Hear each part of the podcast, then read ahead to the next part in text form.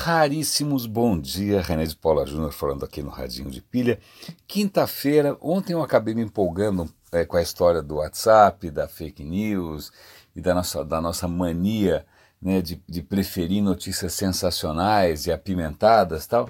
É, eu me empolguei tanto que acabou é, dando origem a mais um episódio do Roda e Avisa. Para quem não conhece, é, 99,999% das pessoas não conhecem, eu tenho um podcast bastante antigo, tem 15 anos, deve ter sido um dos primeiros podcasts do país, é, chamado Roda e Avisa. Só que o Roda e Avisa ele não tem uma, uma programação ou uma grade, ele não é previsível. Eu gravo quando me dá na telha.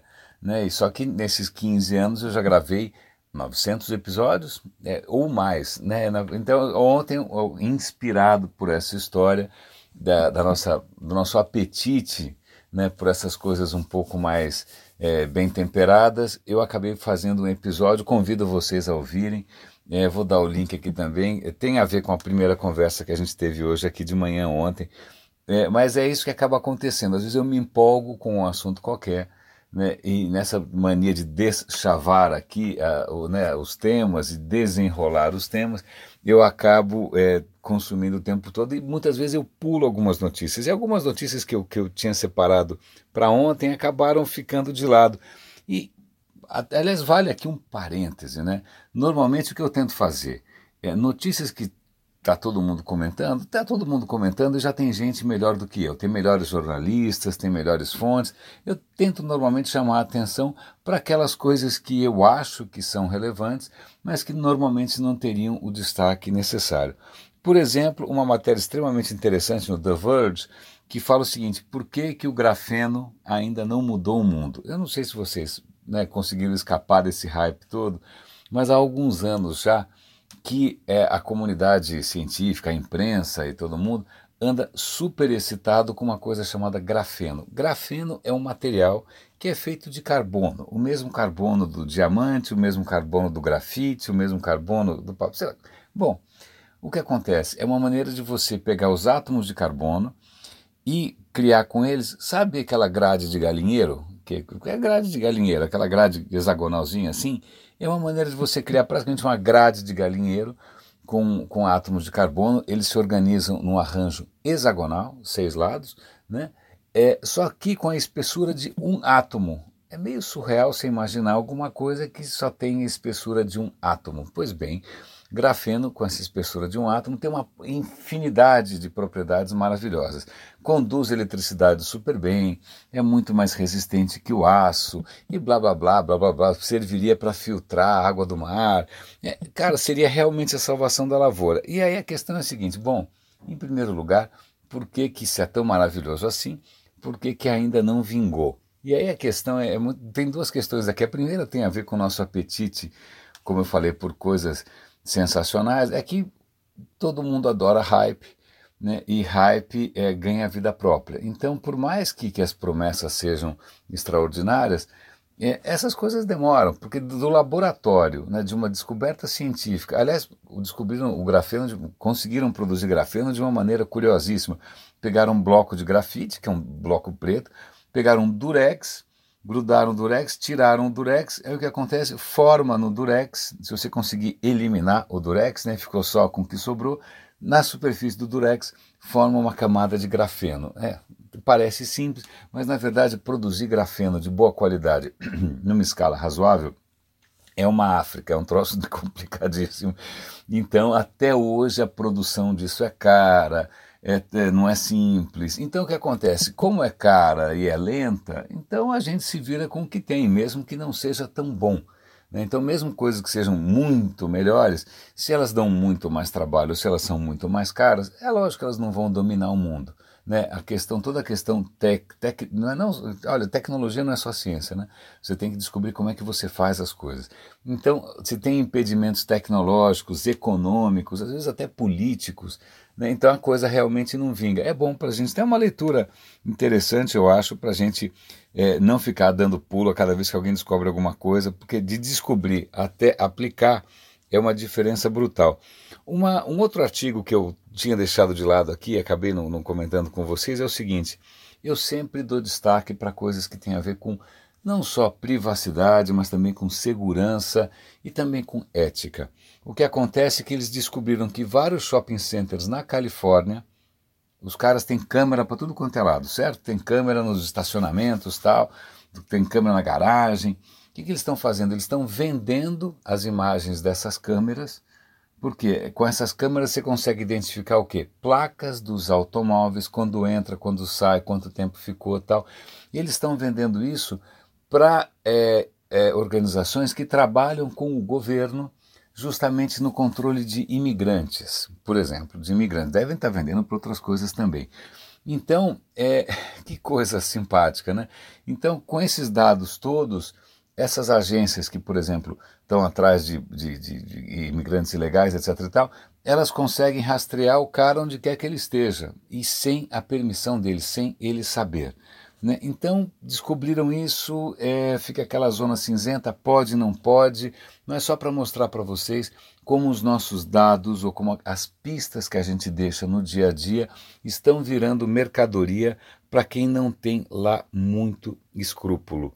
Vamos avançar um pouco mais aqui é, eu vou dar o link para essa reportagem, tá? Falei do grafeno, isso daqui acho que não tem tanta graça. Eu vou tocar nesse assunto muito rapidamente, porque não é a primeira vez que eu comento. Eu comentei algum tempo atrás aqui no Radinho um estudo que foi feito na Inglaterra, que é um estudo explosivo, é um campo minado, é super politicamente é, tenso, que é a seguinte: até que ponto a inteligência ou qualquer coisa, o sucesso na vida, etc. e tal, depende de genética. Isso é horrível, porque a primeira coisa que todo mundo lembra é nazismo, eugenia e assim vai, né? E é horrível.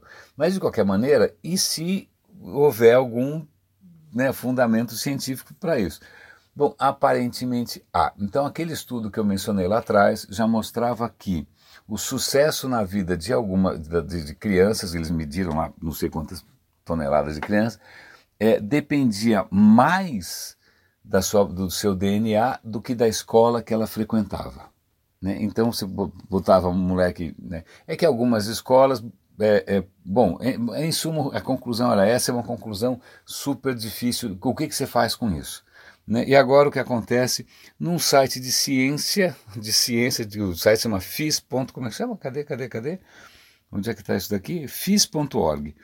É, eles de novo, é, fazem um outro estudo e tentam pegar pessoas que se deram bem na vida, seja qual for o critério, o artigo vocês vão ver qual é o critério, se isso tem alguma razão genética ou alguma correlação genética, e aparentemente tem.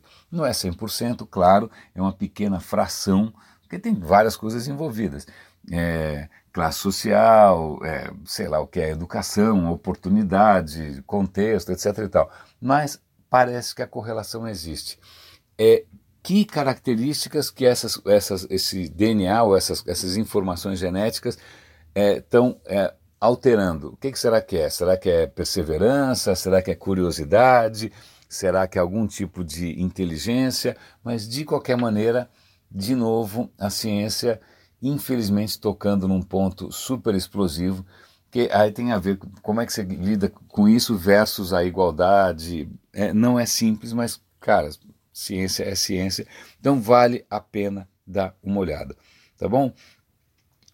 Um assunto que acho que está tá pipocando em vários canais ao mesmo tempo, que acho que vale a pena a gente prestar atenção, é o seguinte: é, estão desenvolvendo uma técnica que pode realmente é, a revolucionar o tratamento de câncer e até mesmo de HIV. O que acontece? Eu já venho falando aqui esporadicamente de imunoterapia. Imunoterapia são técnicas que tentam fazer com que o teu sistema imunológico funcione melhor contra alguns tipos de doença. Então, ao invés do medicamento combater a doença diretamente, o tratamento ensina o corpo humano a tratar dessa doença sozinho. É, então, o que acontece? vários experimentos bem-sucedidos contra câncer, só que é muito trabalhoso e muito caro. Por quê? Porque você precisa pegar uma célula do sistema imunológico e ensinar coisas novas, ou seja, introduzir nova informação.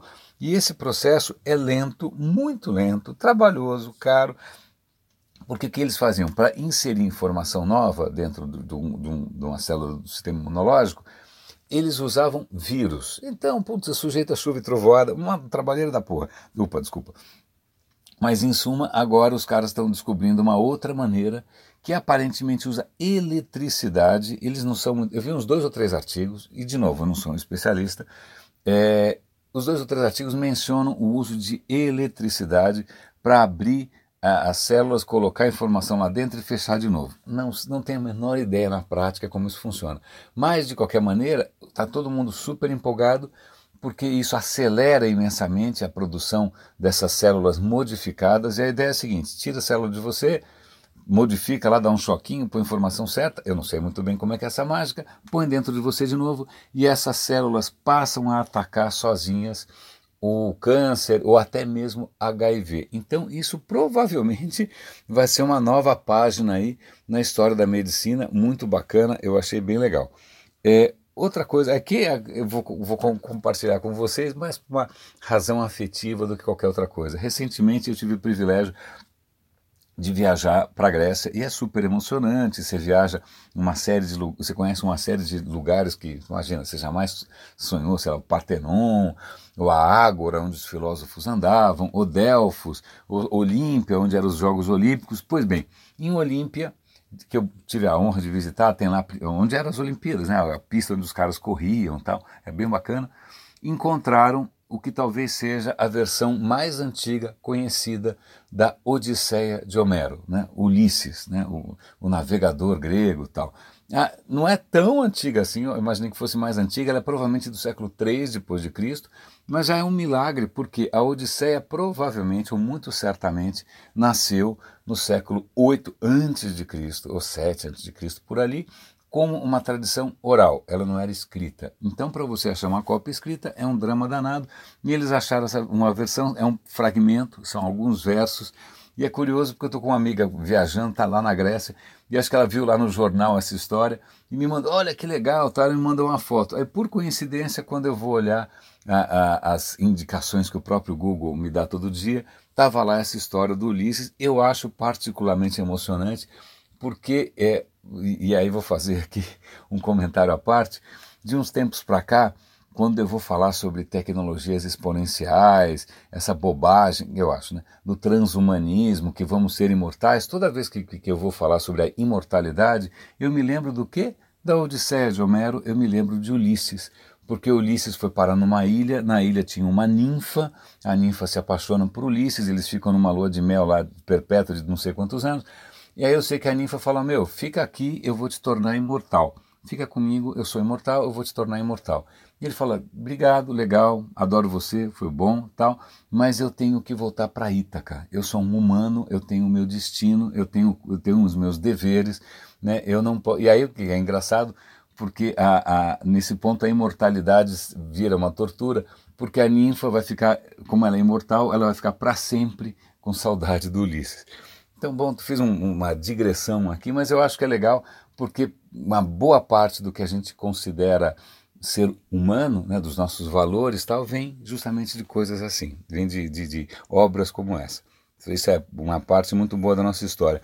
E falando em obras como essa, eu vou dar o link aqui para uma reportagem extremamente interessante no Estadão sobre uma biblioteca no Parque Vila Lobos que está concorrendo a um prêmio mundial de bibliotecas. É uma biblioteca que tem desde espaços de coworking, tem DVD, tem game, a criançada pode fazer barulho, a, a, os livros elas podem pegar diretamente, a biblioteca aceita sugestões de novas aquisições eu não conhecia. Fica um pouco fora do meu circuito, mas fica a dica para quem está aqui em São Paulo para conhecer. Eu quero conhecer também. Eu adoro bibliotecas, adoro. É, é, eu vou até hoje, quando, quando chegar no trabalho, comentar com os meus amigos que têm filhos para que eles levem a criançada lá para ver se eles pegam um apego aos livros físicos, né? essa experiência maravilhosa que é, é, é né, explorar uma biblioteca. Eu era um rato de biblioteca, sempre fui. É, e tem, agora, só para acho que meio encerrar, eu não vou comentar, né? eu não vou comentar essa história do maluco. Vocês devem ter visto por aí, ouçam outra pessoa. Eu me recuso a comentar a história desse maluco que resolveu tornar públicos arquivos digitais que permitem que você, com impressoras 3D, construa armas como fuzis e pistolas que nenhum governo consegue é, traçar. Eu me recuso porque isso para mim é tão assintoso, eu não consigo imaginar nenhuma razão no universo para que o cara solte uma coisa dessas por aí.